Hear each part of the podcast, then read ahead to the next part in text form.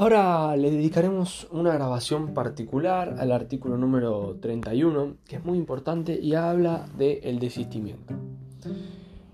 El desistimiento va a ser aquella posibilidad de poder desistir del concurso preventivo. El desistimiento puede ser de varias maneras. Puede ser de tres maneras. Puede ser ficto, sancionatorio o voluntario. Con respecto al desistimiento ficto, es aquel desistimiento en el cual no se produce el nacimiento del el concurso preventivo porque no se cumplió lo necesario. No se ratificó ese concurso. ¿Cuándo no se ratifica? ¿Cuándo se produce el desistimiento ficto? Bueno, por ejemplo, en las personas jurídicas, cuando no presentamos el acta de la asamblea con la conformidad del concurso preventivo.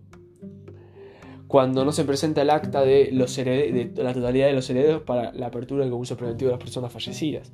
Cuando no cuando el sujeto se, presenta al concurso preventivo, cuando está en un periodo de inhibición a bases del artículo número 59. Todos estos son causales de desistimiento ficto. Por otro lado, tenemos causales de desistimiento sancionatorio. La ley determina que se va a sancionar al sujeto en la no apertura del concurso preventivo por no presentación de alguno de los requisitos necesarios, como por ejemplo la no presentación de los libros, el no depósito de los gastos de correspondencia. Estos son desistimientos que se producen para sancionar al concursado. No presento los libros, no deposito los gastos para enviar las cartas. Todos son cuestiones que determinan que determinan un desistimiento. Otro desistimiento es el voluntario. La no publicación de dictos es un desistimiento voluntario. ¿Por qué? Porque al no publicarse el edicto se considera que nunca tuvo efectos ese, ese concurso. Y como bien hicimos referencia a nosotros, el concurso preventivo, por ejemplo, los efectos procesales, que son el fuero de atracción, se realizan a partir de la publicación de dictos. En consecuencia, un desistimiento voluntario, sin conformidad de los acreedores, se puede hacer antes de la publicación de dictos. Una vez publicados, se tendrá que hacer un desistimiento con conformidad de los acreedores. ¿Qué conformidad? Bueno, se necesita, el 75% del capital computable kilografario para producir el desistimiento voluntario con conformidad de acreedores. ¿Y cómo se calcula el capital computable? Bueno, antes de, la, antes de la presentación del informe individual será todos aquellos que se presentaron a verificar. Ese será el capital computable. Se necesitará llegar al 75% de ese capital de todos los que se presentaron a verificar. Una vez presentado el informe individual, el capital computable será aquellos que el síndico considera verificables no los que el juez determina definidamente lo haga, sino aquellos que el síndico considera verificables. Y después de la resolución del juez será los créditos verificados y admisibles, aquellos que van a tener participación en la propuesta del el deudor. Estos serán las posibilidades para el desistimiento voluntario con conformidad de los acreedores. Pero ahora viene la parte más importante al respecto de esto y la diferencia del artículo número 31 y el artículo número 59. El artículo 59 es un periodo de inhibición. Es un periodo que, una vez homologado un acuerdo y cumplido, no se podrá presentar a un concurso preventivo del sujeto durante un año posterior al mismo. La diferencia del artículo número 31 es que habla de aquellos concursos rechazados por el juez, ya dijimos las cuatro causas, periodo de inhibición, no competencia, sujeto, sujeto no pasible del concurso preventivo o no requisitos del artículo número 11, rechazo del concurso preventivo, desistido de manera voluntaria, como nosotros conocemos el concurso preventivo, o no ratificado, no presentó las actas correspondientes, no podrá presentar un concurso preventivo nuevamente en un periodo posterior a un año, siempre y cuando se encuentre, si se encuentra periodos de quedas pendientes. O sea, yo no podré presentar, después de mi rechazo, la no ratificación o desestimiento, un nuevo concurso preventivo si tengo periodos de quiebras pendientes.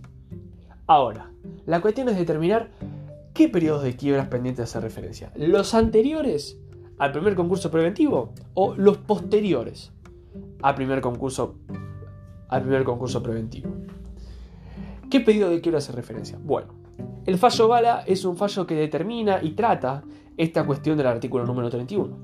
Cuando es ante el periodo de quiebra anterior o posterior al primer concurso preventivo. Bueno, la minoría, o sea, la parte que no ganó, en este plenario, en este fallo plenario de fallo gala, determina que hace referencia a ambas partes, tanto a los pedidos de quiebras anteriores y los pedidos de quiebras posteriores. La mayoría dice, que es lo que vale para la República Argentina, que es lo que vale el lo que quedó en el plenario, es los periodos de quiebras anteriores. Las dos se ponen de acuerdo en un punto. La lógica de este artículo está dada para que no se produzca dilatación por parte del concurso preventivo en maniobras fraudulentas por parte de deudores concursados que presentan concursos preventivos con la finalidad de no poder llegar al periodo de quiebra, de, que se traslade en el tiempo el pago a los acreedores. ¿Por qué? Pues si yo tengo un periodo de quiebra pendiente, presento un concurso preventivo, la idea es que se vaya dilatando. Bueno, pero ¿por qué la, minoría considera que ambas partes? Bueno, porque dice, la dilatación se produce de ambas maneras. Si yo presento un concurso preventivo después de pedido de quiebra posterior al primer concurso, se dilata. Y si es anterior al periodo de quiebra y después presento un concurso preventivo y después presento otro concurso preventivo, también es dilatación, de ambas maneras. Sin embargo, la mayoría piensa distinto. La mayoría dice, el único momento donde se produce una dilatación es si yo tengo un periodo de quiebra pendiente anterior a la primera presentación del concurso preventivo. Si yo tengo un periodo de quiebra, presento un concurso preventivo, resulta que es no ratificado, desistido o rechazado, el siguiente concurso preventivo que se pida, ahí sí hay una lógica de dilatación. ¿Por qué? Porque la lógica es si ya presenté uno que fue rechazado, desistido o no ratificado, bueno, dentro de un, de un año no voy a poder presentar otro si tengo ese periodo de quiebra anterior a ese concurso primero. Ahora, lo que dice es, si yo tengo un, concurso preventivo que se me rechazó, que se me no ratificó o se me desistió, si yo quiero presentar otro, no hay una cuestión de dilatación.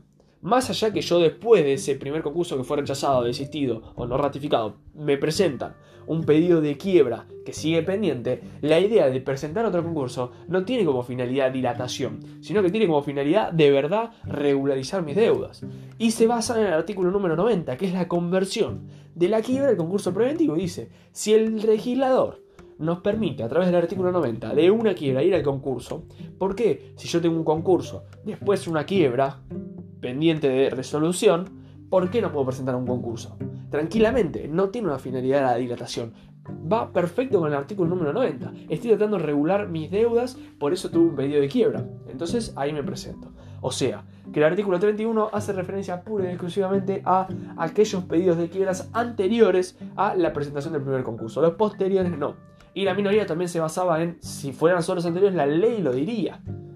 Sin embargo, no lo dice y que de ambas maneras se produce una dilatación. Sin embargo, ganó la mayoría y dice que solo serán los anteriores, no se produce dilatación. Es totalmente válido porque la idea es regular las deudas, regularizar las deudas que tiene el sujeto.